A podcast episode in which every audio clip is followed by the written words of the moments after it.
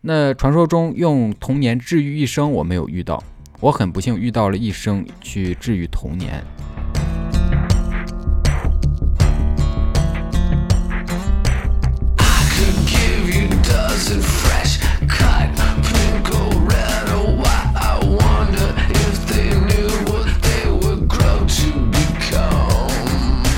大家好，欢迎收听差点 FM，我是小白。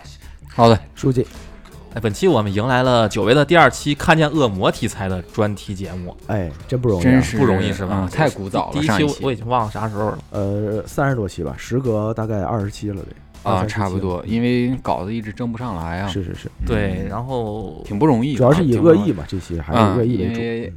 因为主主要是啥呢？就是大家一方面是这可能有很多很多这种经历，他大家有点难言之隐，反正啊，不愿意说嘛不，愿意说嘛。是是是，然后另一方面呢，就是我我看了大概浏览一下稿子，然后大家投上来的稿子，发现其实挺多都是很容易让人呃心里边有点儿难难过过的那种啊特特。生气啊，对很特生气。对对对，稍微有点儿不过稿子争不上还是好事，因为那个对，证明大家都可能比较阳光，然后嗯可能没有什么太没有遭受过恶意嘛，对还是希望是这样的。这个主题的专题节目，反而让我们会觉得就是争不上稿争上子还挺好，啊是挺好的一件事儿啊，对对对啊，嗯。还是希望大家日常呃生活中经历过的，希望给我们投一下，然后嗯抒那个就当我抒发一下自己的感情，就当我们是那个树树洞洞吧，啊，啊然后没经历过的也不要再经历了，嗯，啊希望大家都不经历这些让人大家难过不是很不舒服的事情。服的事情吧。嗯，然后在前提再说一下，就是可能其中的一些故事呢，它里边可能会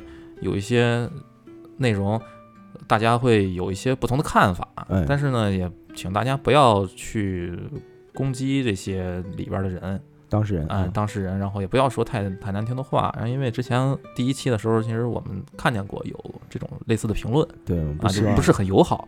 然后我们也不希望，其实就是发生这样的事情嘛。对，客观看待，不要随便评价别人啊。嗯，对，不要随便评价别人。嗯，然后，那我们开始这篇第一篇稿子吧，第一篇投稿吧。嗯嗯嗯，我然后以下呢是以第一人称开始说这个故事啊。啊呃，我叫栗子，有四个亲堂兄弟。嗯他们对我呢都像亲妹妹一样。在我小学三年级的时候呢，父亲去世了。当时的我呢，小学是在一个很偏远的地方。记得当时我办完丧事回学校的第一天，胳膊上还带着孝字。哦然后班里就有一名男同学在课间的时候呢，过来就扯我胳膊上那孝字，然后一边扯呢还一边说说你上课带这个烦不烦？哦有娘生没爹教。啊，跟他有什么关系？这么重啊，上来傻逼吧？哎，对，然后反正就这么说了这么句话嘛。然后呢，我呢已经不记得当时是什么感觉了，也感觉不到什么，也听不到什么了。嗯只知道后来呢，老师要我叫家长，我没找我妈，是叫的我二哥去的学校。然后呢，我二哥从老师嘴里边得知，嗯呃，老师是询问了当时在场的同学，嗯当时到底后续发生了什么事儿？当时的在场的同学呢就说，那个男的，那个男同学说完那句话以后呢，我呢什么都没说，只是抄起自己绿色的铁文具盒，嗯薅着那个男生的领子，一下一下哐哐的砸。嗯哎，等老师赶过来的时候呢，那个男生是坐在讲台上，就是坐在地上哭。妈活该哎啊！，我正站在旁边，手里攥着呢已经弯了的文具盒。我操，挺狠的，哎，砸的挺狠的。嗯，那我觉得挺活该。反正我觉得我觉得哎那个男生才是对有娘生没没爹教的。是，呃，对，然后同学们呢都围着去看地上哭的那个男生了。啊，最后呢，对方的家长也没过来。嗯嗯，我记得应该是他的父母是出去务工的。哦，哎，然后呢，老师呢也明白到底怎么回事儿，嗯因为也都互相了解以后呢，就知道前因后果了，所以呢也就没说什么。倒倒是我二哥，哎，差点又把那个男生打一顿。哎对，是得打他一顿。太他妈欠了。后来呢，我二哥有一段时间天天来接我放学。呃，他当时上初中，每天最后一节课逃课来接我。呃，再后来呢，就是也没有同学敢就是随便这么撩骚我了，这些的。嗯，有这歌还挺有安全感啊。嗯，有些话有些玩笑能开，有些玩笑不能瞎说。你妈这都不是玩笑，这不是玩笑，这纯恶意。嗯，嗯对，这这也很也反正让人很很恶心，有有什么时候。欠嘴这种，哎，嗯，扇的呀的，对，然后最后呢，就是我他说我已经不记得那个男同学叫什么了，长什么样儿了，嗯。但是拿文具盒打他这件事儿呢，我自己也是没想到，就是当时已经断片儿了，气应该是生气生到应该是就是麻了整个人，嗯，，对，所以就可能下意识的去操作这这确实跟他说的这话血气上涌了，太让人受不了了。嗯。嗯。对，然后呢，第二个，嗯，还是还是这个听众的投稿啊，就是我上小学那会儿呢，还是五年制啊，我知道，啊，对哎我也上过我也是，我也上过五年制，我也是五年制五年制跟六年制我都上过，你留级了是吧？我没留级，就是学校跟那时候跟学校还不统一，啊，啊，嗯你转学了啊，对，我那时候我转过学，我小学在哈尔滨上的都是五年制，哦，哦，然后呢，这个朋友呢，就是他是也是五年制嘛，啊然后上学早，是吧？六岁就上的学前班儿，啊然后不到十二岁呢就是上初中了。啊，然后那个不是小一岁，就是呢感觉差不少嘛，那种就是对，容易跟不上，长身体的时候嘛，对变化大，啊对，就而且就是这个心智发育呢，就是差能差不少，哦对对对，就是容易跟不上这个呃教学。越小越是这样，对，是。差一岁其实差挺多的，对对啊。初一初二吧，初二看初一跟小孩儿似的，所以他不到十二岁上初中了以后呢，虽然成绩没有很差，但是明显就是学习有点吃力了。啊，哦有点跟不上，哎嗯，于是呢，就是家里边决定就给他留一级，给我哦留一级，啊，正常，那很正常很正常，这样呢，我就是我又读了一年初一，嗯，那也是正常年龄嘛，然后呢，也是在读初一的这个时候呢，遇到了那位初中班主任。哦，呃，我到的这个班是实验班，大家都都挺优秀的。嗯。这个班的班主任呢，姓汤，是个自诩一世独立的中年女人。哦，哎，那会儿正是流行非主流的时候，然后我们学校呢管的也严，尤其是女生发型这块儿啊，不不能有刘海儿。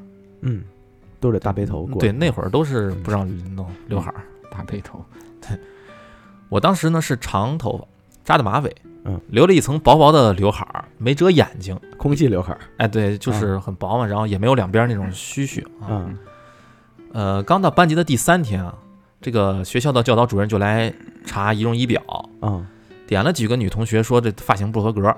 嗯等着到我的时候呢，也没说什么，就看了我一眼。他他觉得这发型也可能没问题啊。啊是，结果呢，下午的时候，一个课间我就能就被叫到了老师的办公室里，然后这个班主任汤女士呢就说，呃教导主任说我的发型不合格。啊我说，可是当时在班里的时候，主任看见我什么也没说呀。是啊，对啊当时没指出来呀，对，当时他没说我呀。那汤女士呢就说，主任是单独和她说的，啊，你们班的某某同学的发型不合格。哦其实现在想想吧，这个教导主任怎么会知道我一个平平无奇的学生叫什么呢？嗯，对吧？名字他也不可能记全啊，那么多学生。然后说完以后，汤女士就从她的背包里边拿出了一个不锈钢的折叠剪刀，就说要给我剪刘海儿好嘛，这班主任还随身携带剪刀啊，啊。那化身托尼老师啊，然后我就往后退了一步嘛，说这事儿任谁也都不会同意，是吧？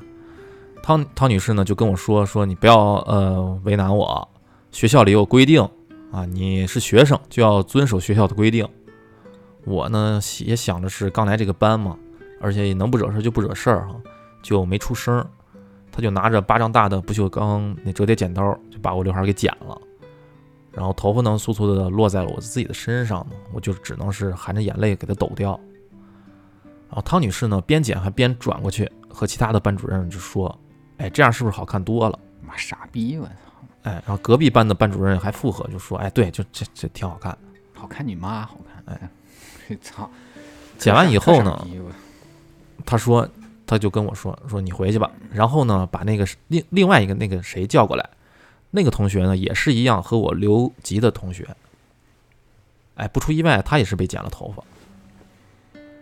然后呢，我回到教室以后，同学们看见我这样儿啊就不敢说话了，但我呢是越想越气，是真的太丑了。于是放了学以后呢，直接就去了理发店，店里的小姐姐就说你剪成这样没法修了。于是直接就剪了个寸头。我靠，回家以后呢，姥姥姥爷问我说：“为啥剪头呀？”我呢就说：“呃，天气热，夏天有点闷嘛，唉，就也没告诉他学生学校里发生的什么事儿啊。嗯等第二天我去学校以后呢，同学们都看见我这样都很惊讶。然后呢，就有个同学悄悄地过来就跟我说：“你这样啊会被汤女士叫家长的。”汤女士一直偷偷的告诉班里的好学生，说不让他们和你们这些留学留级生一块玩儿，说你们带着原来班级里的不良气息，我操，然后会带坏我们的。这班主任哎，然后听到这问题很大，我操，对啊，然后我呢回头看了一眼昨天跟我一块儿被剪头发的那个女生，再看看那天被教导主任点名的那些同学，果然啊，就是我们两个留级生都被剪了头发。嗯，被区别对待，对，而原班那些同学呢，他们的发型没变，也都好端端坐在座位上。我呢，当时就太愤怒了，但是又没办法。果然，第二第二节课下课的大课间的时候，我又被叫到办公室，然后汤女士就笑着跟我说：“你是在跟我示威吗？你是想告诉其他同学，你给我剪头发，我比你剪得更短吗？”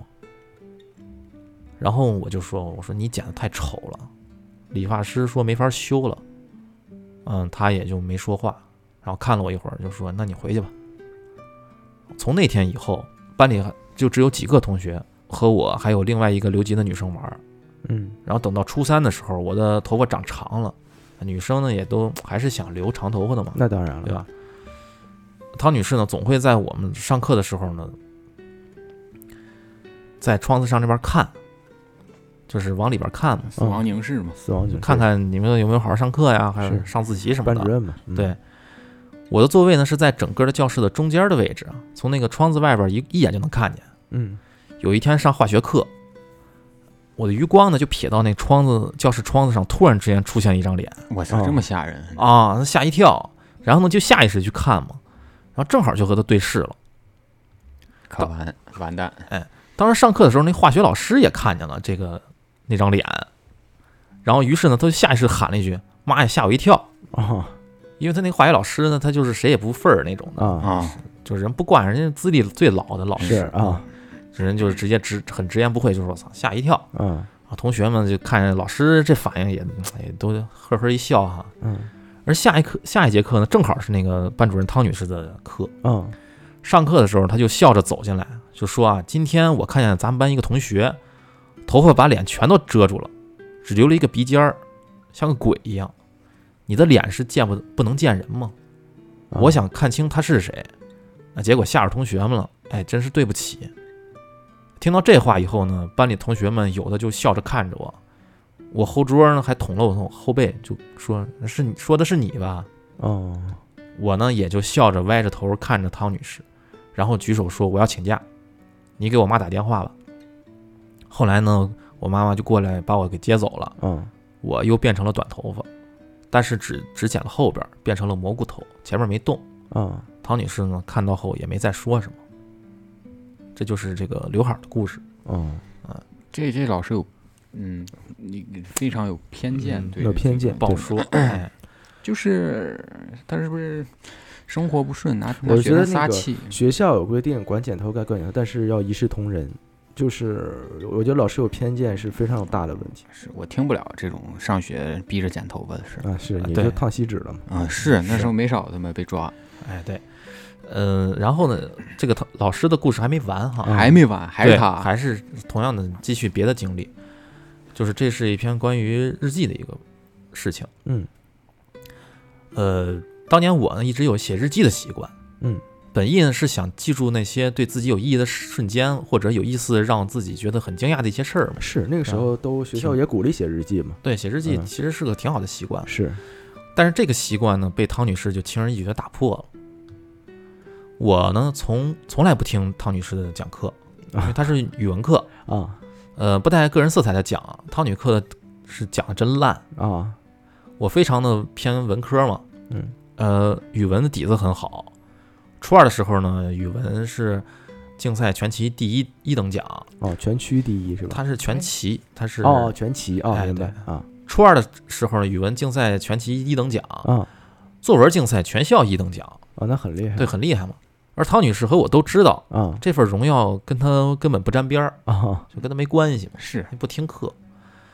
初二的一个上午，三四节课连着都是汤女士的课。嗯，上课的时候呢，我就感觉非常无聊，就翻着自己的日记，翻着翻着就是乐了 啊，啊，乐了，想着美好的事情，开心了，想想起来的一些好事儿嘛。嗯，啊汤女士呢就看正好看见我，直接下来抢走了我的日记。我刚想站回站起来抢回来，他就拿着我的日记转身回到了讲就是讲台上，然后就说继续上课。结果下了课以后呢，周围的同学都围过来就说：“哎，嗯，他拿走什么了呀？”结果呢，我同桌的小崔就说：“老师拿走了他的日记。”哦，然后大家呢一听这个就也都有点不以为然啊。结果小崔就说：“你们的日秘密呢都在那个日记里。哦，”然后这个话一说出来啊，就不论平时和我熟不熟的同学都围过来就说：“你那日记写我什么了？”啊，就是大家这都下可会了，哎，结果呢，我就就实在被问的受不了了，就就说我去要。我到了那个汤汤女士的办公室门口，然后敲门进去。汤女士看见我以后也很直接，就说我不会还给你。我争论说那是我的日记，那是隐私。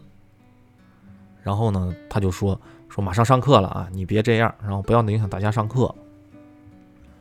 没办法，我呢是就只能等到放学，等到中午放学了以后呢，我就一直跟着他，然后一路跟着他走到了他家楼下，我操，然后然后他手里一直拿着我的日记。最后我们协商的结果就是，他就看一篇儿，我就还给我。哎这什么玩意儿？那这老师何苦呢你啊？哎，我呢就知道非，得看我，对我知道已经拉扯到极限了，就啊就松了口，就说你看吧。结果当时已经是中午的十一点了，我在太阳底下站着，他在阴影里边看着我的日记。我当时心想，就说看到谁就算谁倒霉吧，啊。等过了一会儿，汤女士看完了，她就合上日记还给我，然后就和我说，翻到的是，这正好是他管我们发型的那个事儿。哦，哦，哎，就是我，所以我当时就真松了口气儿啊，就说啊，幸亏没连累别的同学，嗯，嗯，以至于后来这个他骂我，然后牵掐我的手背什么的，我都觉得没那么难受。我操，我操，但是从那天开始，我就再也不写日记了。这本日记也被我一页一页撕得碎碎的。在汤女士班里的这三年，我真的每天都能感觉到这个班主任他不喜欢我。直到我初中毕业的时候，我妈来那个学校拿跟我跟我一块拿东西，嗯嗯嗯，遇见了汤女士，然后汤女士就跟我妈说，说栗子一直是我又爱又恨的学生。什么玩意儿？然后我妈就说：“汤女士，我们有事先走了啊。”走了以后呢，我妈就跟我说：“说我是真没见过哪个正常老师硬要看学生日记的真的是嗯，啊。行了，这总算毕业了，这辈子怕是没机会见他。没有没有老师这样的，对，是，真的就是，嗯，老师，我记得最早的一篇我们第一期恶意的那个稿投稿里边，我记得好像当时就有过类似于老师的这个故事吧。对，对啊，嗯，其实不是说针对这个群体吧，可能我觉得，嗯，得把把关，嗯。是因为这个群体人很多，然后呢，总会有一个个别的人是害群之马，嗯，就是我觉得啊反正老师，嗯他他其实人的影响是很大很大大很大的，但是有的老师，我们知道教师资格证，呃是不好考，但是没有可没有难到，没有难到要非常非常优秀的人才能考过，所以呢，会有很多其中的人呢，或者是以前的老教师，可能新教师我们现在因为流程上啊，因为一些规定上更严谨了，所以可能对大家的这个素质要求呃更高了，但可能以前有的老的教师啊，可能在有些这个我觉得素质层面或者是一些。个人的这个价值观方向是有问题的。我觉得老师中最大的问题就是对自己的学生存在偏见。上岗培训应该是有一个必修课，应该是不要把生活中的情绪带到工作里来，因为现在很多工作都会因为生活嘛带到工作里来，所以我觉得，尤其是教师这个行业，对，我觉得教师绝对对绝对不能把生活中的情绪带到工作上，让你对未来一代是有很深远影响。我觉得教啊师是非常非常应该更严谨的职业。嗯，对自己的学生或者对那些还没有长大的孩子们的这个态度啊，有偏见是一个非常非常可怕的事，会对人造成一生的心理阴影。嗯嗯就再说一个，就是我同桌小崔，嗯，他和这个汤女士之间的哦，还是这位听友的投稿啊，对对对，哦还一直是这个。嗯呃，他初二的时候呢，小崔和我是同桌。嗯小崔这个姑娘她是挺有点小天才，她吃一个苹果的功夫就能背三道政治题，哎呦呵，哎呀，挺聪明。嗯大家也几乎都看不见她学习啊，但是呢，她就是能考全校第一，哦，而且人缘也特别好，和学校里的其他同学玩都特别好。可以，后来他谈恋爱了，但是成绩依然特别好。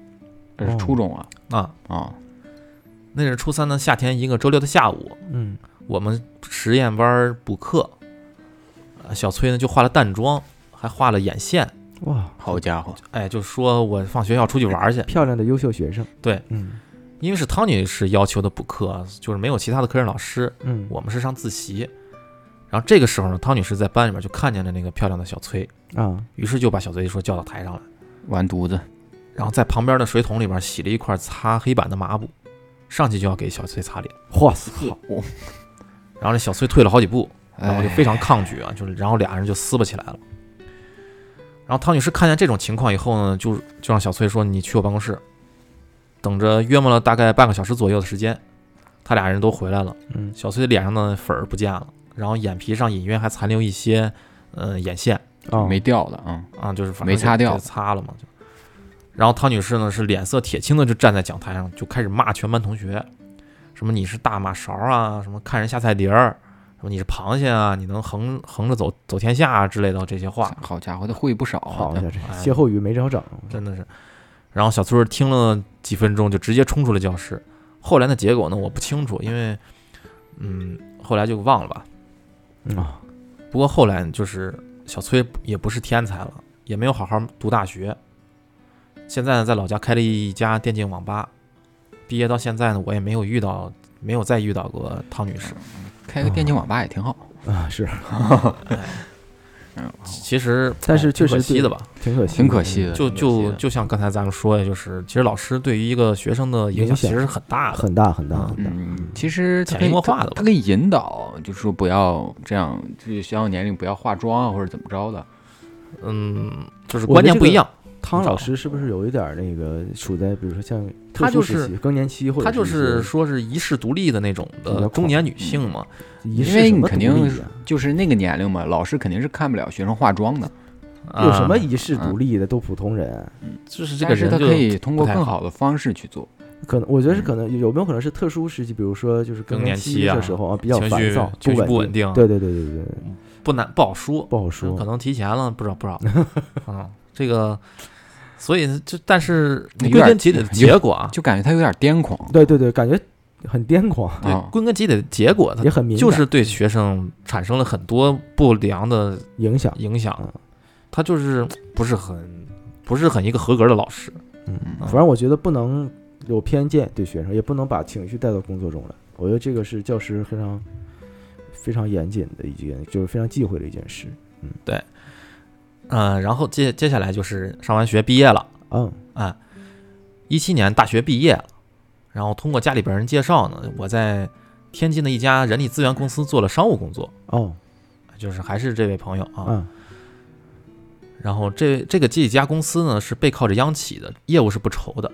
嗯公司总共就四个人啊，就四个人儿啊，挺好啊挺好。啊一位是海归的总经理，啊一个出纳，一个人事，最后一个就是我。啊，挺好。挺开始。对对，小而精，嗯，开始只有一个金主爸爸，然后我们就是服所有人都服务这一个金主爸爸。嗯然后虽然呃日常工作简单的枯燥，但是我们三个姑娘呢，因为工作绝对分明，就分工分工明确嘛，明确嗯相处的都特别融洽。嗯，只不过后来呢，经理呢并不满足于只赚一个爸爸的钱，那当然于是就开始从竞争对手那边挖墙角。啊。就这样啊，哎这个刘姐和林姐两个人哎呦就带着所谓自己的人脉来到了我们公司，哦，新加入两个人，啊，啊一个刘姐，一个林姐。啊我们平静的工作氛围呢，也就开始变得乌烟瘴气了。哦，怎么的？玩职场那套了。哎，首先这个刘姐一进公司呢，就成为了经理的强力副手。啊，我手里哎，对，呃，对，啊 副经理，啊，你你强力副手嗯，嗯，我手里的这个商务工作呢，当然就由更专业的刘姐来承担。哦哦，我本人也特别乐意，其实跟人学一学嘛。啊，而且不管怎么样吧，这个工作量减少了，工资没给我降，哎，是对吧？是是，是是吧？这是最实在的。对呀、而这个林姐就有点一言难尽，嗯，怎么看都像是买了个刘姐赠了个林姐。啊 赠的，这个形容太牛了。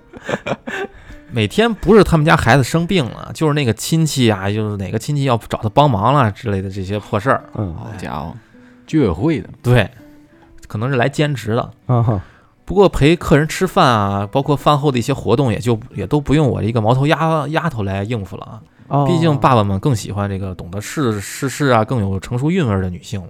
啊，对，啊人会来事儿，会来事儿，嗯。然后时间就来到了一九年的十月份儿，嗯天津那边儿呢已经就是天气变凉了嘛。嗯我闺蜜呢就在老家结婚，就说让我去给她当伴娘去。嗯于是我就买了几件衣服，新衣服啊，就准备回家时候穿。嗯有一天呢，我就穿了一件带毛领的那个军阀太太旗袍来去来公司嚯，啊，就想着说是让那个其他那个两个姑娘帮着参谋一下，嗯啊，看看行不行合不合适啊？啊能不能当这个伴娘服伴娘服，啊，别到时候喧宾夺主就不好，不是？对嗯结果当天早上刚进公司，就迎面撞见了林姐，啊，就是总有事儿，事儿那多呢赠品啊多赠品，嗯。哎，赠品。结果呢，他那个赠品看见我以后呢，立马就靠上前就说：“哎呀，这个栗子呀，你这个旗袍真好看小姑娘就是不一样啊，这小腰，这水蛇腰啊，什么就反正一顿就夸嘛。啊啊说着呢，还上我腰上拧了一把，啊啊。我赶紧就笑着就躲他嘛，这么油腻啊，哎，就说：“哎，林姐啊，你身材也很好，啊，生了女儿还有还这么有韵味儿啊，你我没货啊。”好家伙哎，就是这个吹一下啊。啊没想到这个林姐呢，听见我这个话了以后呢，居然就说：“真的吗？我还觉得我生了孩子不如以前了。啊以前你这紧身的旗袍啊我也能穿。啊嗯，”然后我就说：“我说你现在也能穿，说肯定比我好看。啊”说完我就直接去工位了嘛，啊就是寒酸一句嘛，啊啊，对就是寒寒暄寒寒暄寒酸寒酸，也也挺酸的，反正互相嗯寒寒暄寒暄寒暄暄一下寒暄一句。只是没想到，就这一句话，就是下午给我恶心着了。这怎么这不没啥事儿吗？这一上午的时间啊，就林姐就一直在办公室里面说她年轻的时候，啊，上头了，给林姐，哎，就给整的 给林姐整上头了，这吹不会了，反正就是哦啊，年轻时候啊，没生孩子之前呢，身材有多火火热啊，妖娆啊，好家伙什么，so hot 哎，然后一直还说栗子呀，你这个身这身旗袍真好看。哎这上上头了，结果刘姐呢，就那个业务能力相对强一点，那个那大姐呢，啊，就说可能忍不了了，就是一直太磨叽，说就跟她说你要喜欢你买一件呗。啊。嗯是没然后毛病，这个林姐就说 担心说我现在自己现在穿不了啊，啊是吧？？也懒得买了再退了，是啊，要是能试试就好。买大号，哎，这话说的啊，好家伙，哎，我呢就当没听见啊，这个他们说啥，嗯就直接就和另外俩姑娘就直接吃饭去了。嗯嗯结果下午三点钟的时候，这个林姐呢就来到我工位，就跟我说：“栗子，你这条裙子能给我试试吗？这咋试啊？这在身上穿着呢，我也想买一件。”我然后对啊，我当时就有点懵，想着说那个七天淘那个无理由退无理由退换，你了解一下要不要？对呀，但是没说啊，但是就是碍于面子嘛，就说呃，就说可以啊，说你等我今天晚上回家洗洗，我说明天拿来给你试一下，哎，没毛病，对吧啊是哇，这很很很可以了，很可以吧，很给面儿啊。很可以了，很委婉了，说的已经，这也太给面儿了啊！结果林姐就说啊，不用麻烦，你直接脱了我在这儿就试。不是这这怎么试啊？大庭广众之下，对啊，然后我和其他另外两个姑娘都懵了嘛，是啊，说在办公室里，而且其我也没其他衣服穿了呀。呃就说不合适吧，现在都十月份也挺冷的，我就洗洗拿来给你穿呗。不，那我打断一下，那他们公司就都是女生是吧？是对，都那、哦那几个都是女生啊，经理也是女生是吧？经理男生不在哦啊，，经理不在，正好今天。好，然后林姐就跟我说，没事，我不嫌弃啊，就经理那屋就行，他现在不在，空调呢打开，然后呢，我把我衣服给你穿，这这林姐怎么这么上头啊？咱就是说，这这么着分钟都等不了是吧这么？着急忙慌的？哎，然后他就说，哎，你给我试试吧，什么就求你求你求你。我当时呢，真的不知道该怎么拒绝了，就也不想跟他闹太僵啊，就就是跟他说，啊，行吧，那就被迫就进了经理的办公室无理的要求，啊，然后就脱衣服就给他给他，然后自己呢就披了一件同事的外套，啊心里想着是完了，这衣服不能要了。然后我是眼睁睁在看着他在我面前把自己衣服脱了，啊然后露出那个长长的腋毛，然后那个画面就太过于震撼。啊好啊，啊然后呢又把我的旗袍挣扎的穿上，最后还让我帮他拉一下拉链儿，结果呢这个拉链儿被肉给卡住了，怎么拽都拽不上去。好呀，原本这个呃很合身的旗袍，此刻呢在林姐的身上也就变得十分的局局促了。啊哎，于是我就皱着眉头就说：“嗯，呃，卡住了，你出去给他们看看样式合不合适吧。要是喜欢，你就拍大一码的。啊嗯，”说完，我就裹他一裹着衣服坐在沙发上不说话了，啊有点生气了，我就。然后他就看我看了我一眼以后，就转转出去，就对着其他人就说：“哎，你们看好看吧？”我就说我也能穿啊，就是这些话。哦等他叨叨了大概有五分钟了，我他妈是真一句话都听不下去了，就冲着外边就说说林姐你试好了吗？嗯。然后可以把衣服还给我吗？啊，又又等了一会儿啊，然后他才进来，说把衣服脱了，然后还给我。啊结果当我拿到这个衣服的一瞬间啊，就是我属实是不想穿了，哦是。整件衣服就是很还有余温嘛，哦。因为它面料虽然有弹力啊，但是也没那么大，嗯嗯嗯所以呢就已经被撑大了，尤其是那个腰胸和腰的位置啊就更离谱了变。形了嘛哎，对，更离谱的是那个有身上有有了一个林姐身上说不出的味道，哦有体味儿，可能是。这一刻呢，我就挺想哭的，就很想把这个衣服拉扔的直接扔垃圾桶里，但是我总不能光着回家吧。结果穿换衣服的时候呢，林姐还跟我说说你怎么那么小啊？怎么看平时也不小啊？什么什么平时垫的是有多厚啊？这类似于这种话啊。啊听到这种话，我是真的是又震惊又愤怒的，就看盯着他。他也看出我不愿意，也就没再继续往下说，穿好自己衣服就直接出去了。我真真我是真的就被恶心着了。结果从办公室里两个人脸色，从办公室里边出来，两个人脸色都不好看。啊，原本呢办公室里很活跃的气氛呢，也就变得比较僵了啊。僵。嗯，我是真说不出什么话，是有种自己被扒光了看，还要被评论身材的那种感觉，真他妈大无语就委屈的特别想哭。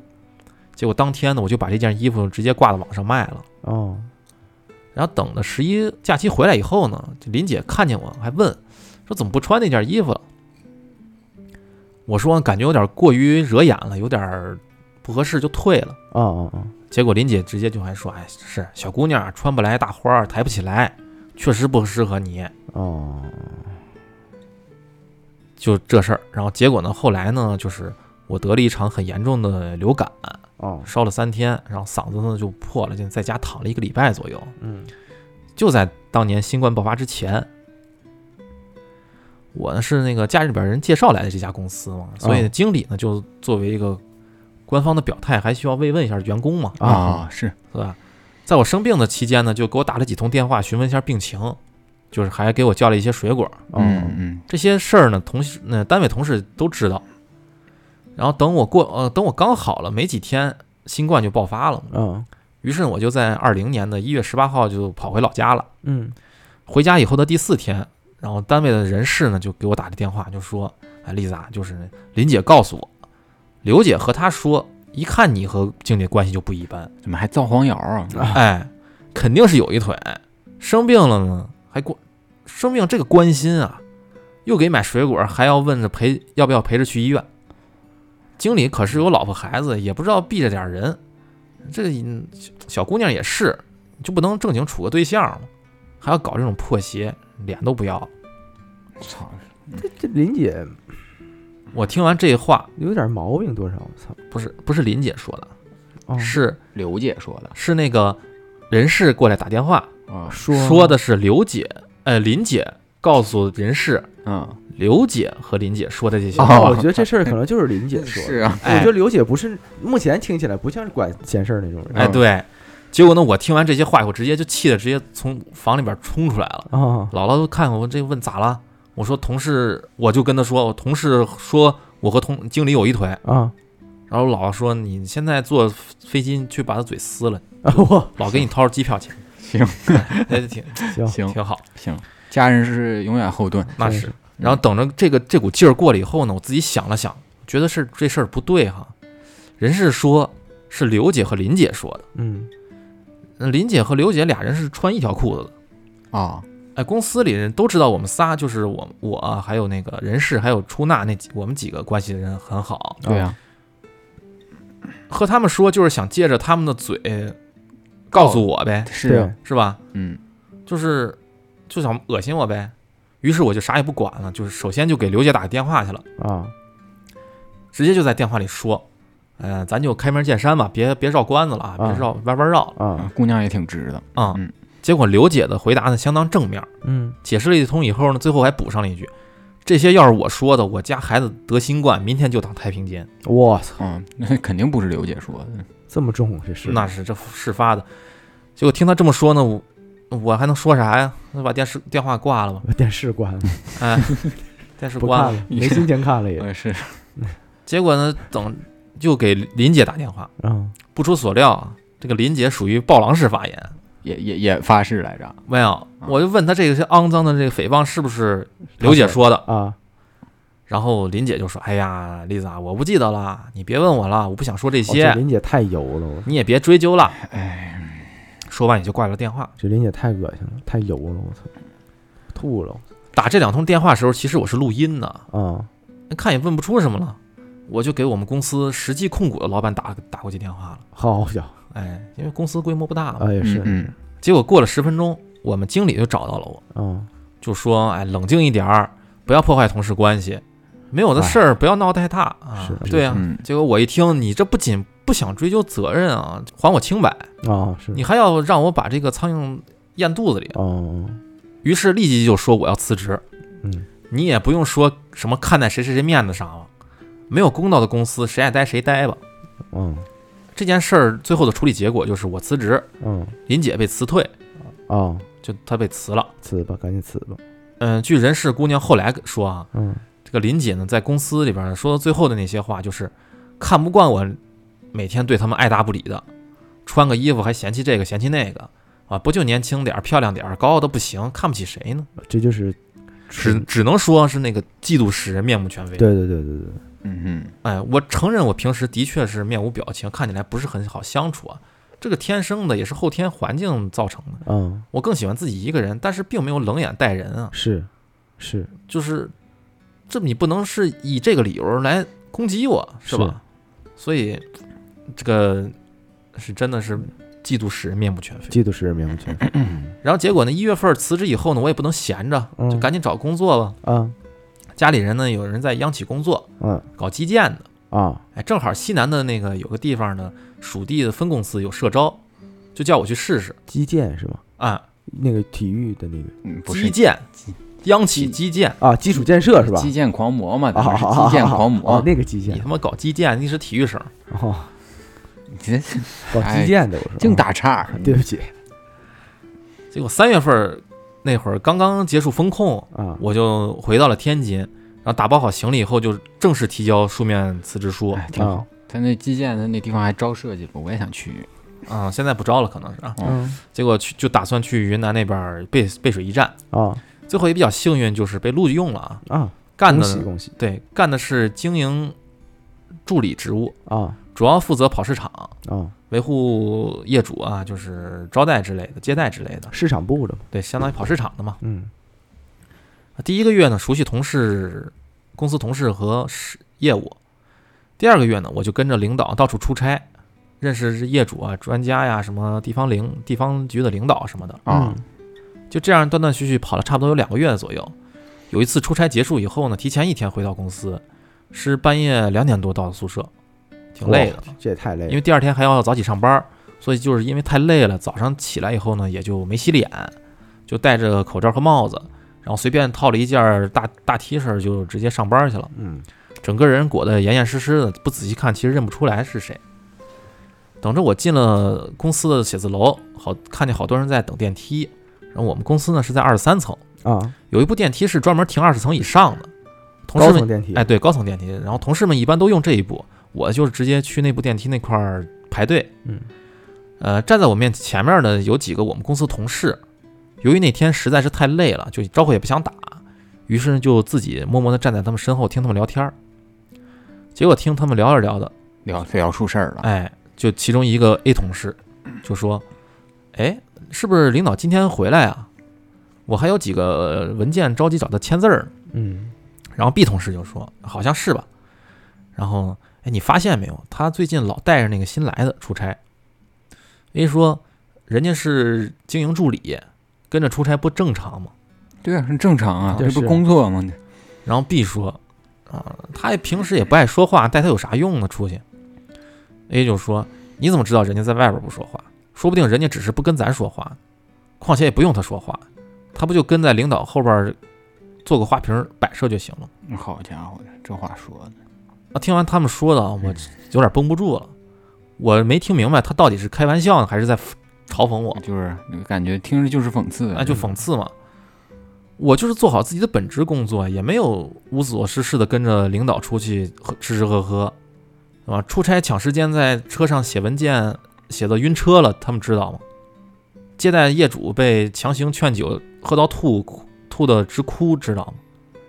我就是不爱讲话，这个身高是让南方同事有压迫感，并且面无表情，但是我对任何人没有抱有任何敌意。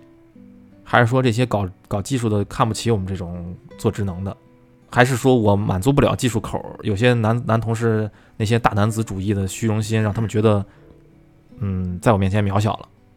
嗯，啊因为这件事儿呢，我对公司的一部分同事男同事有了很大的看法。嗯有意见，哎，我开始真的变得面无表情，想避免和本就戴着有色眼镜儿的这些人接触，也懒得解释。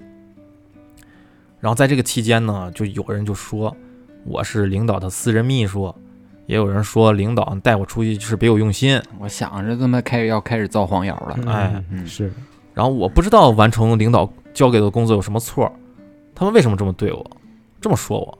这种恶意的揣测让我一度觉得我是不是不应该和领导出差，女生不应该跑经营啊。直到突然有一天，我被领导叫到了办公室，问我是不是骂了技术部门的同事。我很懵啊，我说没有啊。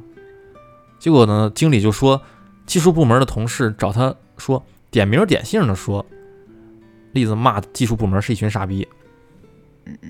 哎，我当时真的努力的回想了一下啊，就当时就是直到经理找我之前的这段时间里，我真的没说过这样这样的话。所以这是什么意？这是欲加之罪吗？为什么呀？就是这种恶意到底是哪儿来的呀？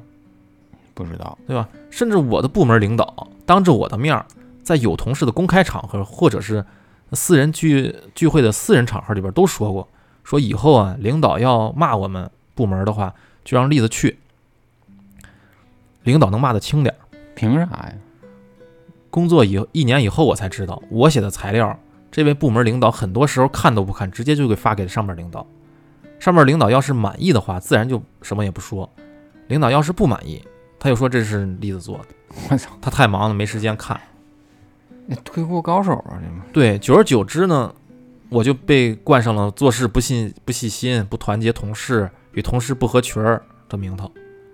这时部门领导似乎忘记了我，我们同住在员工宿舍的时候，半夜三点给我打电话说叫我帮他开门儿，然后也似乎忘了他喝酒喝完酒以后发微信说说想我说他老婆不管他的事儿了。好，我当时也没做声 操，怎么还有这事儿啊？一个是这种事儿说出去别人未必会信，另一个是我在他手下工作，明里暗里都是我吃亏。就算要是处理的话，估计结果也会和当时林姐那个事件一样。嗯，真的是我做错了什么吗？还是因为我是个女生，是个年轻单身并且看起来有点高冷的女生吗？自己有能力和别人有距离感，难道是有罪吗？呃，其实我知道这种恶意是存在，我无法阻止别人戴着有色眼镜看待我，我也不能保证自己可以无视这种恶意，不被他们影响，但是我会还击，去对抗一切的不公，一切的区别对待，活得自然、漂亮、自在，不受舆论绑架。这不是罪，对我恶意的诬陷攻击，反而暴露他们心里边的羡慕和嫉妒。敏敏感又漂亮的人，注定要承担更多的诽谤和非议。我希望自己能挺过一轮又一轮的攻击，永远自由，永远勇敢，永远挣扎向前。嗯，加油，嗯，加油，哎，加油吧！嗯所以，嗯，嗯，怎么说呢？这个其实听完以后，就是会有点儿心里边儿不好说这。它是个职场风气的问题，对，其实没有错真的是自己没有错，他自己做什么呢？哪什么都没做呀，行对啊不就干工作吗？嗯，这这就是职场风气的问题嘛，对他遇到的人不好，有点就是真的是难免的。哎其实总会遇到这种嗯对特累，难好的，我听着我特尤其是现替嗯他累得慌，就是就感觉怎么怎么走都会走到一个被造谣，然后被重伤的一个环境中，对，就是反正这个氛围不好。就感觉特累的慌。嗯。呃，事情发生在一三年，我刚刚上大学那会儿。啊，还是这位听众投稿，对对，还是哦好同样一个。我当时上的是福建某著名旅游大学城市读的大学，当时我们专业的宿舍是在三楼，啊整个宿舍是按班级分配的。这一层呢，几乎都是我们专业的女生。我们的宿舍四人间儿，啊一进宿宿舍宿舍门左左手边呢就是洗漱的地方，啊啊，厕所呗，呃，差不多。然后四张上床下桌各有左右各有各有两张。啊。啊，两张啊，啊，四四个人一人一张床嘛，啊！上下铺。你这口误啊，嗯行，对着宿舍门里边最最里边是阳台，啊。阳台门是那种推拉式的。是。嗯。在宿舍楼下呢是种的都是榕树，嗯。哦，挺好，啊环境挺好，对好。我们窗户那个阳台外边那棵长得特别好，啊。已经快把我们宿舍阳台给遮住了。啊在大一下学期刚开学不久，天气就慢慢热起来了，但是温度还不至于说晚上睡觉的时候开空调。嗯我们那会儿就把那个阳台的窗那个门儿门拉开一条缝儿，啊透透凉气。嗯，女生的铺那个铺位呢，都是有自己的帐、蚊帐什么的啊。啊！帐帐篷啊，我这都 在屋里露营是吧？啊啊，一个是防蚊虫，另一个是防那种会飞的大蟑螂。哎，行，不行，不要吓人啊不要继续往下讲，就还是都是防蚊虫嘛。嗯啊防蚊虫，有天熄灯以后呢，大概半夜十二点半，嗯，我们宿舍刚刚经历了一场夜间捉蟑螂大战。哎呀，哎，我没见过那种会飞的大蟑螂啊，就是巴掌大的那种，跟轰炸机似的。嚯！轰炸机，我说 B 五二，我，哎，我就我就只能把这个蚊帐裹得严严实实，躲在床上给舍友加油，是真的害怕，挺有画面感的。嗯是是是，那好不容易是结束了，我们四个人也都不困了。结果正聊天呢，就听见不知道哪个宿舍的姑娘啊，就发生了几几声尖叫。然后开始我们几个也吓一跳，听见别人家尖叫，你知道吗？结果其中一个室友就说：“不会吧，最近什么情况？蟑螂都这么活跃吗？嗯都以为也是隔壁屋在打蟑螂嘛。”嗯我们几个也就都笑了一下，各自就睡觉了。嗯，结果直到等到第二天才知道，昨天晚上其他屋有人大声叫呢，是因为他们宿舍晚上进人了。我靠，我操，爬上来了吧？哎，这个姑娘们晚上睡觉的时候，阳台门没关严，有个男的呢就爬进就爬树进到他们宿舍。我！靠，竟然他妈大蟑螂，哎，真是大蟑螂。结果等着进了宿舍以后，这男的什么也没干，只是站在了其中一个姑娘的床前，对着她轻轻的说了一句：“我知道你没睡。”怎么有点灵异了？感觉我操，他想干啥呀这？恐惧感有点灵异了，我操！真的是。他要干嘛呀？对呀、你这之后就是告知道要干嘛了。啊，然后这个女女生呢，就一下就惊醒了，就就喊起来了。哦宿舍里边另外一个没完全睡着的舍友呢，也听见这男的说话声，哦瞬间就坐起来了，然后就跟着这个女生一块尖叫。哦，另外两个女生呢都睡着了，然后也被这个尖叫声给吵醒了，吵醒了，然后也就不不明就里的一块儿跟着叫啊，啊。然后这个男的呢，就可能就是怕被抓，啊是是，跑了，他赶就赶紧就出去翻翻出去了。他妈怕被抓，你来什么呀？操！哎，后来呢，我们听到这个关于这件事儿，就是说这个男的是怎么回事呢？啊。后续来了，哎，这个男的是我们学校旁边这个村子里边的。啊。这个姑娘呢是去奶茶店打工的时候认识这个，哦，他俩认识。哎，这个男的就看上这姑娘了，啊，看上她了啊，就打听的就说是哪个班的，宿舍几号楼哪一间。哇塞。然后期间呢也几次约这个姑娘想要吃饭，啊。哎，表白过几次，但是都被这个姑娘给拒绝了。啊。嗯后来在这个男的在最后一次就被这个女生拒绝的时候，就跟这女孩说呢，我你知你会知道你忘不掉我。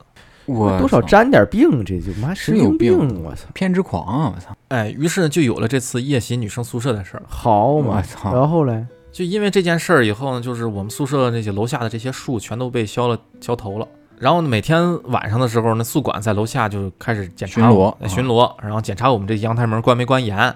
然后要没关严就会在楼下就喊说谁几几宿舍的啊没关严，报那哥们儿警抓他。抓他呗。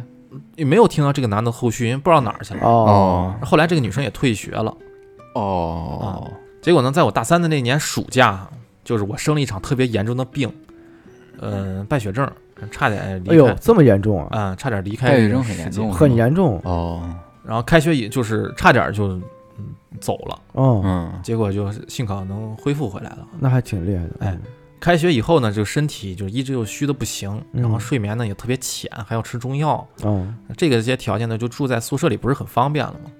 就出去住呗。啊，于是就在学校外边自己租了间房，然后就说方便煎药。嗯嗯，转眼就到了大四的下半年，就也就不想回宿舍了。呃，大四也没课，我成绩也不好，还有几门课要补考，也就没离开学校。啊，就在外面住着呗。对，都在外边住着。嗯、有玩的好的同学呢，说要出国，那会儿这是大四下半学期。是啊，嗯然后有一天晚上呢，我们就吃饭，大概晚上吃到了十一点左右的时候时候，我那天就挺困的，嗯我就跟他们说我先回去了啊。同学们就说那我送你吧，嗯，然后我说你们不我不用，那个你们继续吧。于是我就自己就往自己的住处走嘛。嗯从那个饭店到我住的地方有两条路，一条是大路，啊，有路灯，但是要绕好大一圈儿，要多走一公里哦，走这么多走这么多。啊，挺挺远的哦，绕路了。另一条呢是纯小路，嗯而且要经过一个水塘。嗯，嗯，但是这个这水塘呢这一段是没有路灯的我操，怎么就感觉梦回超载案件？是我也是。啊，啊有点那意思。啊不过偶尔也会有那个外卖小哥或者村里的汽车经过这里，啊，啊，是有人走的。肯定有人走，不可能嗯完全没人走。我呢就懒懒得多走那一公里了，而且平时呢白天也在这儿走，加上那天我也喝了点儿，就决定走走这条路吧。这路也熟。嗯，都熟嘛。等走到这个水塘的时候呢，还觉得风吹过来挺舒服的。嗯其实当时路上除了我，背后后我后边还有一个女生，啊，哎，虽然我们不认识，但是我知道是有安全感哎，对我们俩一一栋楼的住。于是我俩就这么前后走着，嗯，偶尔呢路上也会有那其他电动车的路过嘛，也不是至于那么害怕。就在我们走到这个水塘中段的时候，水塘在我左手边，嗯我就听见旁边呢好像有男人的声音，啊，听起来就很痛苦，就是啊是在说什么啊救救我救救我，好痛苦哎呦，哎，啊，好多脓啊什么的就这种，好多脓。哎，我靠，然后听到声音我就停下来了。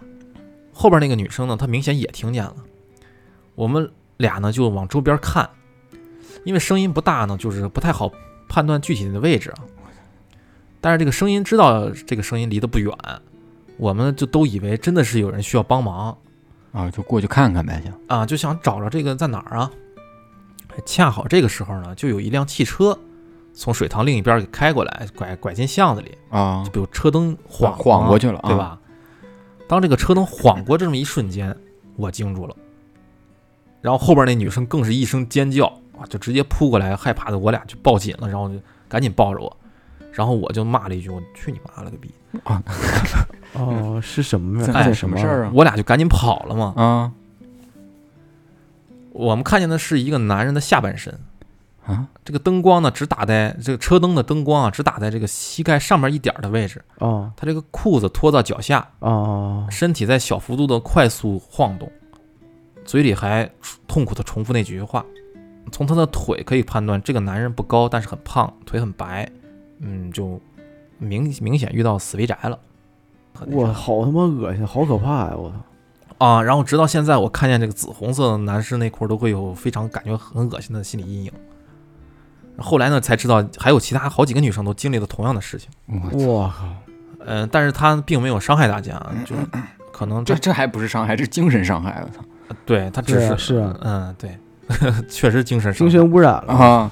啊，反正这个这个事儿呢，就是这位听众投稿完了以后，他哦遇到分享了一下自己的故事啊，啊，挺投投的挺多的，啊，是是是，讲讲谢述了一下谢谢。谢也感谢对我们的支持。啊，感谢。啊，嗯。也祝你越来越好。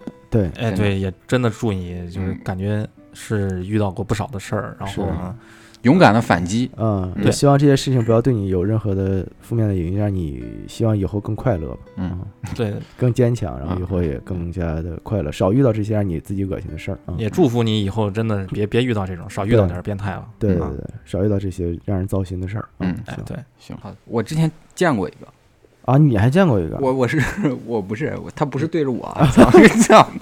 对，你就更恶心了。我 操哇，我之前见过一个是我我开车去公司，哦，那时候还上班的时候，在他们那个环路上，呃不是环路上，就是那个那个辅路上，啊，就路过一个那个就就一男的，然后一哥们儿就是站在那马路牙子上，然后对着 过往的车辆在那。我操，我当时应该行车记录仪拍下来了，我去公司还跟同事说来着呢。我说我操，今天绿的变态，这太这个他的点我，而且是大白天的，知道吗？我我他就怕别人看不见的是吗？哎呦，我真的有点儿理解不了。反正就是什么人都有吧，反正林子大了啥人都有。嗯，这一瞬间觉得人类的想象力还是太太窄了。哎，嗯对，这个有点又让我想到一个之前真是亲身经历过一个 亲身经历的，你是一个一个女变态，啊啊啊哦，哦哦！就在一个那天应该我我们那时候好几年前了，我们上下班特晚，啊然后那时候跟同事啥的，然后下班一块儿去麦当劳 吃个饭。啊。他那个麦当劳是地上一层，地下一层，啊他地下经常有那些呃人就在那儿歇着嘛。啊是。啊，就是没事儿，就是溜达完就在那儿歇着嘛。啊然后那天就有一个女短发的一个女的，啊然后呃身上特破，然后牙特黄，嗯然后可能是坐我们对面，你知道吗？啊之后他就嗯看他那表情就不对了，你知道吗？就开始迷离了。然后我就说这干啥呢？一直盯着我们这边看，你知道吧？然后哦我就看见他那手啊，就伸裤子里，我靠，然后就一直盯着我们猥琐的笑，你知道吗？我操！当时是我们当时就是瞬间身上的毛都炸起来了，我这太吓人了，吓人！我靠你不管说是我们几个男的怎么着，跟这没关系，没关系我觉得跟这个性别性别没关关系了，已经。当时吓得就是也不敢吱声，就赶紧开门就走了。哎呀，你知道他那表情特吓人，我靠，眼神迷离，然后对着你猥琐的笑，然后下面还倒腾着。我靠，这太他妈吓人了！我 哎呦我天，我靠，是我精神精神虽然是男的，但我听着就还是觉得很害怕。就是刚开始我没反应过来，等我反应过来的时候，我浑身毛瞬间炸起来了。我靠靠，真的吓人！我我靠，这真叫炸毛了！是真是两回事儿。这个真是遇到过，突然想起来了。哎呦我天哪！那我接下来继续来念一个投稿啊，嗯啊，请允许我自称为小陈嗯，啊。啊上班时间呢，你好，小陈。嗯啊，上班时间呢找了个电台听一听别人的人生百态啊，很有缘分进了点进了插点嗯。啊，听到在征集听众的投稿啊，嗯。所以呢我也想试着投个稿，文笔不好，加上每天晚上十点半才下班，哦。哎啊，打磨删改费了些时间，望见谅。啊，感谢支持。呃啊不管怎么样，感谢反正感谢支持吧。嗯。嗯，也真的是在我将近二十一年的人生里呢，很少出现什么值得让我去好好珍惜的事物。嗯我的童年呢，基本都是压抑窒息的。我现在的状态呢，就是用一生去治愈童年。哦哎，呦，我妈很早就跟我爸离了婚，嗯零四年就离了。那时我两岁。离婚的原因是我是女孩儿，啊啊而在我之前还有一个比我大整整十二岁的姐姐。在我爸眼里，女儿是赔钱货，儿子才是金疙瘩，很离谱吧？大清都亡了，还会有这样的现象存在。嗯，嗯确实，不过我很幸运，也很不幸。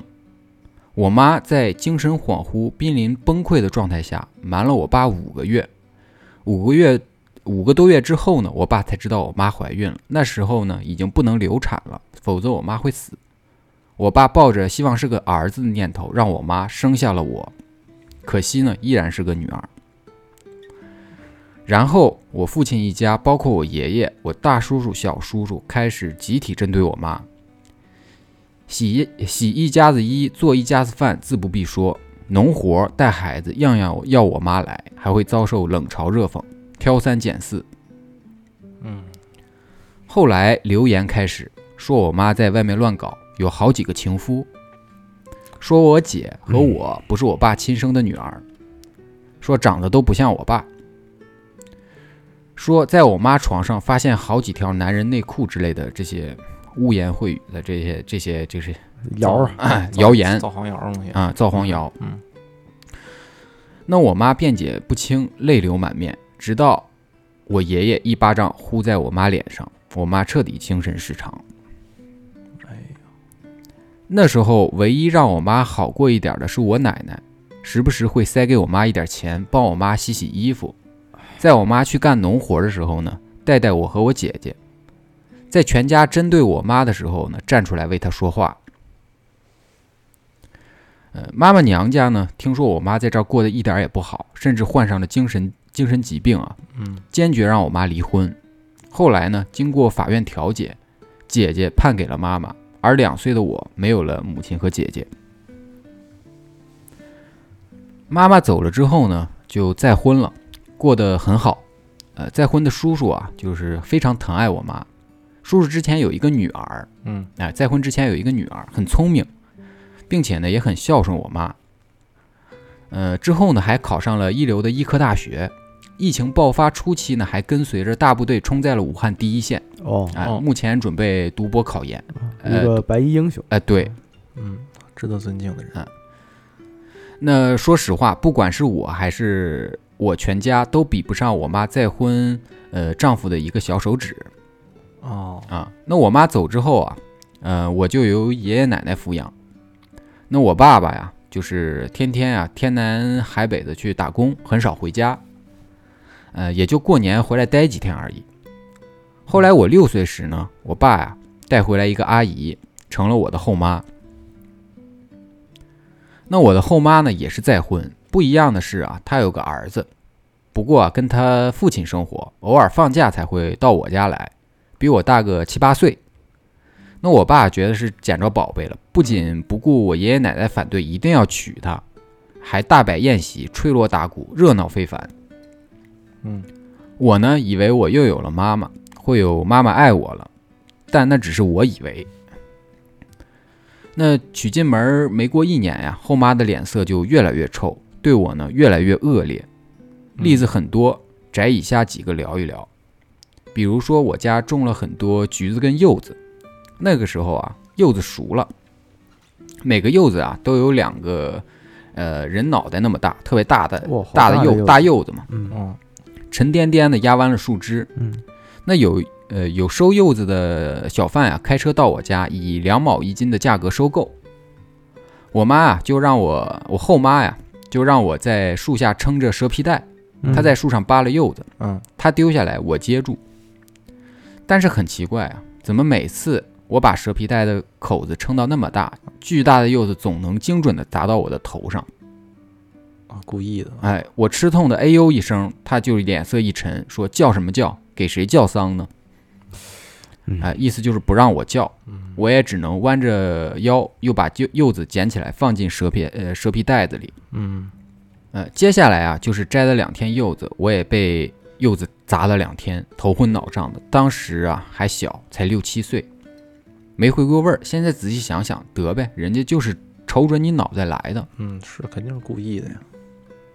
其二啊，就是后妈嫁过来是在二零零八年，零九年呢就怀孕了，嗯。嗯，又怀孕了。嗯。那我爸开心疯了，以为啊后妈以前生个儿子，这个啊肯定一定还是个儿子，嗯。就大老远啊从内蒙回家，好吃好喝伺候着。嗯，后来啊预产期快到了。嗯，我后妈呀看着越来越大的肚子，本来得意忘形，突然冷静下来，开始焦虑了。万一不是儿子呢？万一又是个丫头呢？哦啊，那他现在衣来伸手、饭来张口的日子啊，就就到头了。嗯哎所以呢，他就突然对我和颜和颜悦色起来，哦时不时灌输一种“妹妹多可爱，你爸爸就想要妹妹”之类的思想给我。久而久之，八岁的我啊，就真的希望是个妹妹。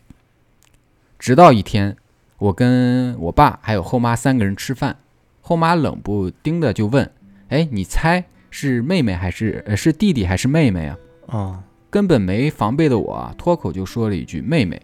那我爸在听到之后啊，直接耳光就过来了，没用的东西。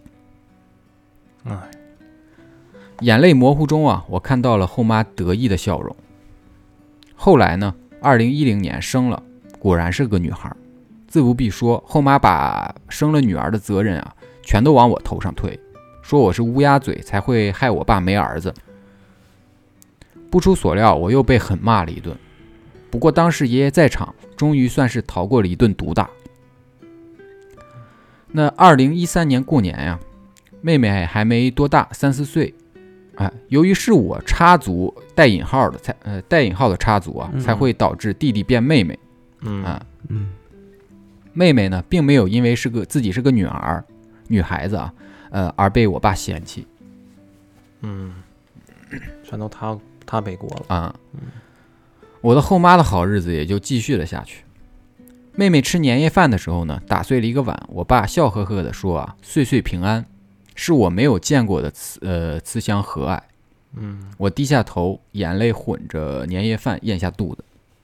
呃，之后其三啊，一句话概括，就是因为后妈丢了二十块钱，我被毒打。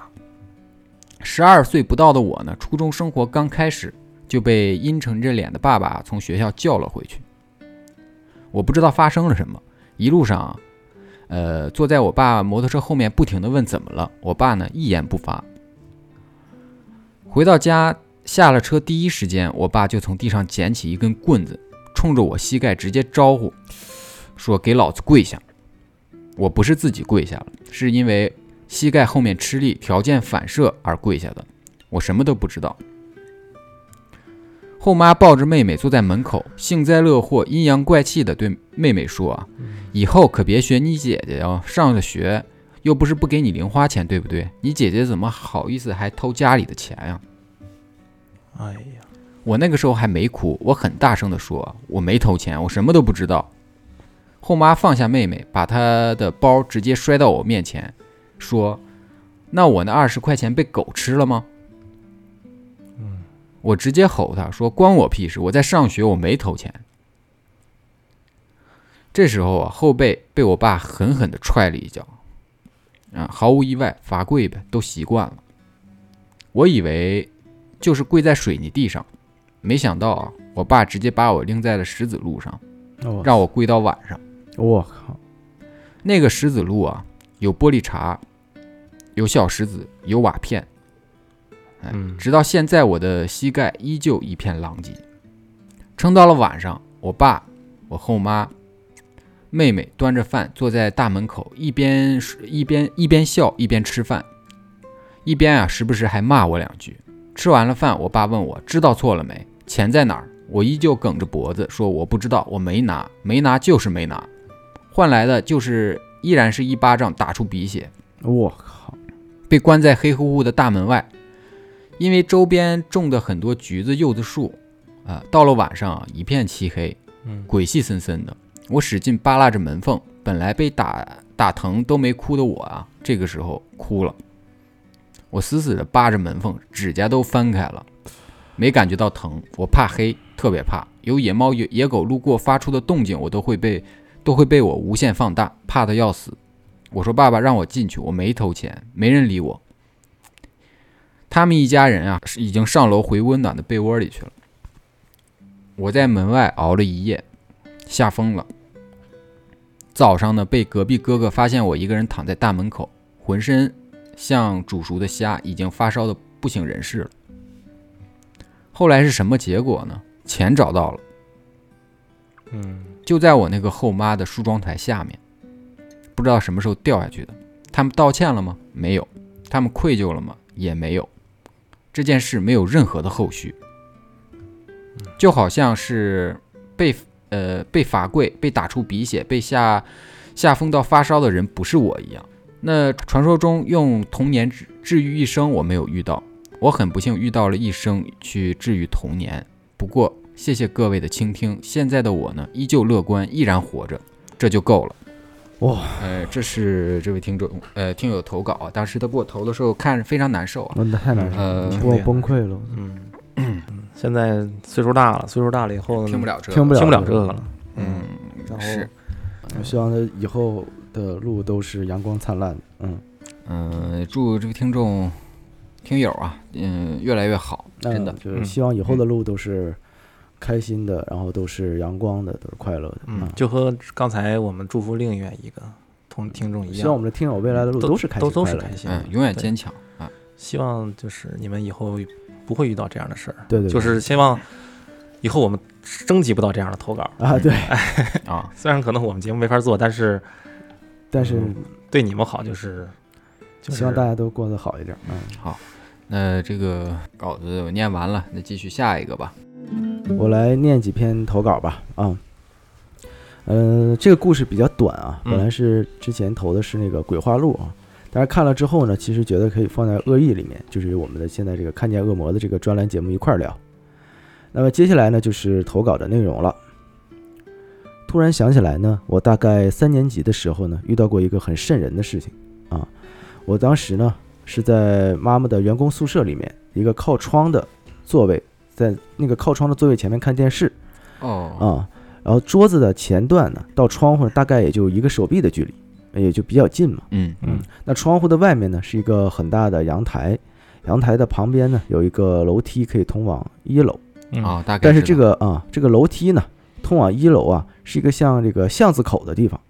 嗯嗯。嗯嗯，啊，在这个一楼的那个口儿那块儿。啊明白，他说啊，听友说，记得当时外面呢是下着雨，因为有雨点儿啊，呃，透过窗户打到座座位上。嗯，啊，所以呢，他就起来啊，把窗户给关上了。嗯。啊，然后呢，他就继续啊，拿着自己的小平板儿呢，坐在那个桌子前看电视。呃，这个时候呢，他就想上个厕所嘛，嗯。所以就起来啊去上厕所。但是啊，因为他着急啊回来继续看电视的内容，所以呢，他就上厕所上的很快，可能一分钟都没到啊，嗯。就回来了。嗯。等他再回到这个房间的时候呢，打开房门，就看见啊一个人直勾勾的站在那个窗户外面我操，看着他。好，哎，而且这个时候窗户是开着的，哦，他打开了，对。然后他就很很害怕嘛，哦就开始边哭边叫，啊，那个人就吓跑了。嗯嗯。我操，这个跟那个前面讲的那个进宿舍那个对。有点像。有点差不多像啊。有点啊。嗯这个听我说啊，说他当时啊吓死了，然后过了一会儿拿那个座机啊打电话嘛，打电话给他妈妈嗯。啊，呃，他妈妈呢就赶紧叫他的一个同事啊上来找他。那等那个姐姐来的时候呢，他在房门口啊就不敢进去了，就整个人也吓坏了嘛。那等妈妈到的时候呢，他就发现那个人啊已经把他当时看电视的平板电脑给拿走了还顺走个东西，啊，顺走个东西，偷东西了啊。嗯之后呢就报警了嘛。嗯然后呢，呃，妈妈这边呢连着看了好几天的监控，发现啊那个人呢有刻意拿着伞去遮挡摄像头，哦，有预谋的，哎，惯犯是对预谋的。那警察就问啊，说这个人长什么样子嘛？嗯啊，他说他只记得那个人穿个白衣服，然后戴一个黑色的帽子，是个男的。嗯之后那个人呢也在地铁站被抓到了，是他妈妈的一个同事啊，因为要报复啊，所以干的这个事儿，啊啊，这个故事就完了。就是为了报复他，啊报复他妈对，这是一个，哎挺不过吓挺吓人这都不是恶意了啊，人比鬼吓人，这是哦吓这是吓死人哦，这个犯罪的行为了啊，人比鬼吓人，人，比鬼吓人，真的是挺恶因为你判断不出来人会做什么事儿。是是真的是嗯那我念下一个投稿哈，好，下面这个投稿是比较早的了啊，嗯本来应该是放在这个第一期看见恶魔的这个专栏里面哦，啊，由于当时这个也是有点疏忽吧，就给落下了。都怪书记，哎哎，就是那在这里给投稿的听友说一声抱歉啊。嗯嗯，呃，首先交代一下人物背景啊，投稿的听友呢是大概三十加的女生啊，啊，三十多岁嘛，在北京生活。下面是投稿的内容哈。呃，那实不相瞒呢，感受到过最大的恶意啊，嗯。说出来可能有点奇怪，是在一个被领导电话吵醒的下雨的清晨，我突然福至心灵，意识到啊，在我目前的人生里面，对我最大的恶意呢，其实就来自于我自己哦。啊我说沉思了，啊，哦，嗯，很有哲理的这这有点哲理，那部门领导啊，一大早打电话把我吵醒，说让我当天上午呢陪他去见客户，嗯。而我自己手里呢，其实当时已经有一大堆啊，本来已经计划好的工作要做，但是当时呢，我就说好呀，但是这就导致呢，我让自己的工作啊陷入了越堆越多的被动，嗯。嗯所以呢，我当时其实应该向领导说明情况，建议他带其他的同事去见客户嘛，而避免我自己的工作节奏被打乱。但是他并没有，嗯，因为我是一个好人，嗯我基本上不拒绝别人。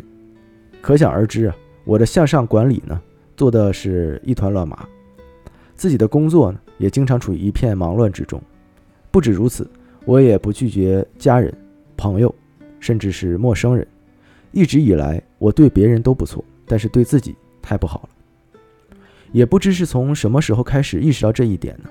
反正回想小时候啊，我努力满足父母的需求，小的考试成绩，大到上大学选专业。啊，那这里要提一下呢，嗯大学专业呢，我选了一个父母认为好的专业，而不是自己喜欢的，直到现在呢，都在后悔中。那走入社会以后呢，我尽力满足同事、朋友的需求，也很少考虑自己是不是真的愿意。我把自己放得非常靠后，经常逼迫自己做一些并不想做的事情。久而久之，我发现啊，我就好像没有自我了，嗯活的呢也就越来越不快乐。因为说违心的话，做违背本心的事，然后呢，陷入了自我怀疑和自我反省，直到自我厌恶，这成了一个恶性循环。而我呢，就在其中不停地折磨自己。那谢天谢地啊，我遇到了一个敢说真话的发小，二十多年的老闺蜜嘛。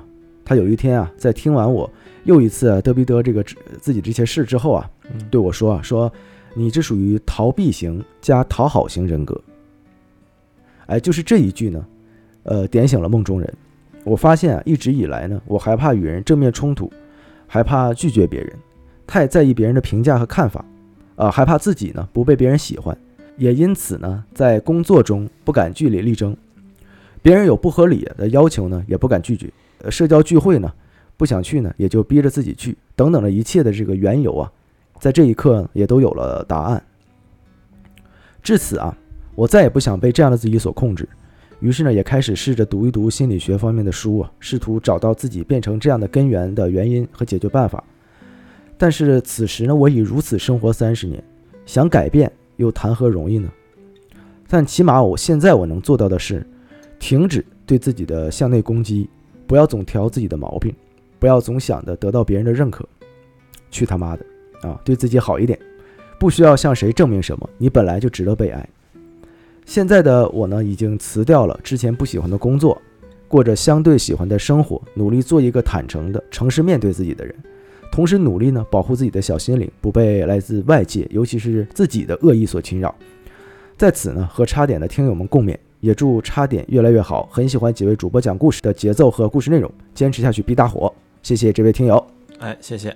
哎给我说沉默了，哎，我但是我觉得其实确确实我反思了，我也反思了，其实我其实觉得这个故故事，因为后面就没有投稿的故事了嘛。嗯，我觉得这个故事作为这个本期这个恶意的收尾，收尾，是一个非常非常好的结尾。嗯。嗯，有的时候有的时候，我们的好多的时候，恶意真的是来源于自己对自己的压迫、执着，对。执着，嗯，对自己的强迫。自己跟自己过意不去了。对，嗯，就是。我觉得勇敢说不，就又说回那个经典的那个话，就是有一本书叫做《被讨厌的勇气》。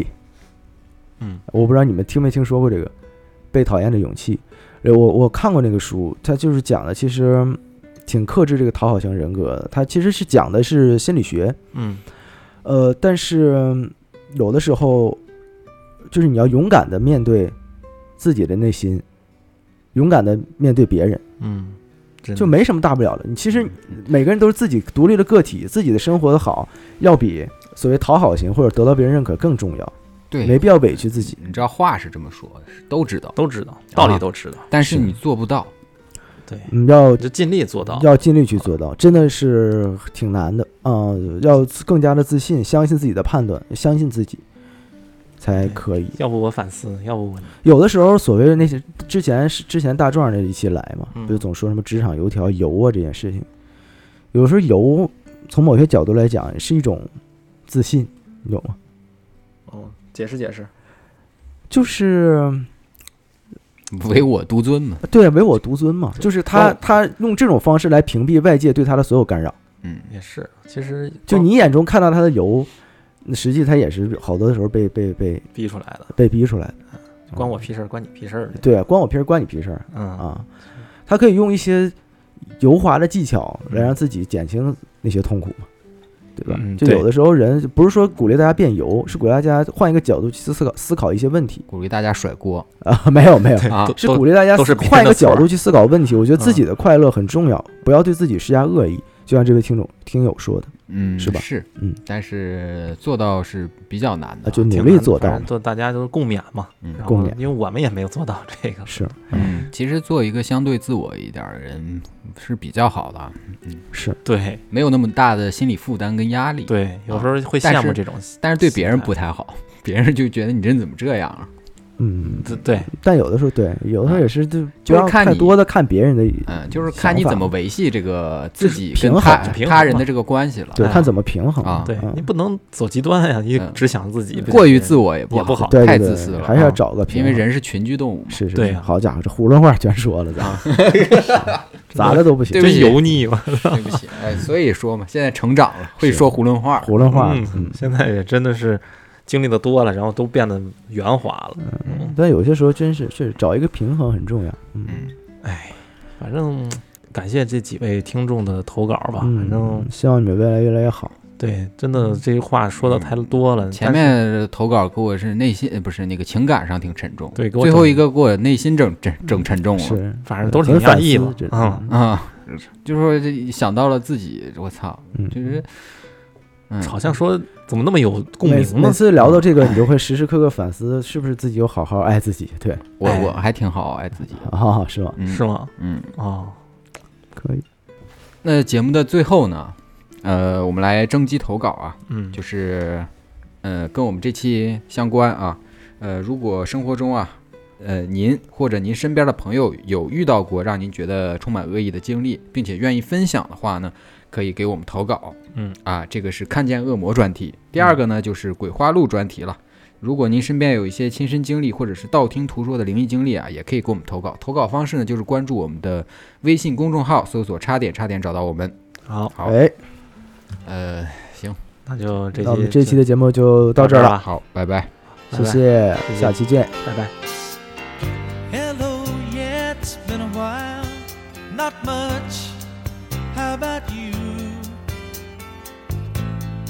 Not sure why I called. I guess I really just wanted to talk to you. And I was thinking maybe later on we could get together for a while. It's been such a long time, and I really do miss your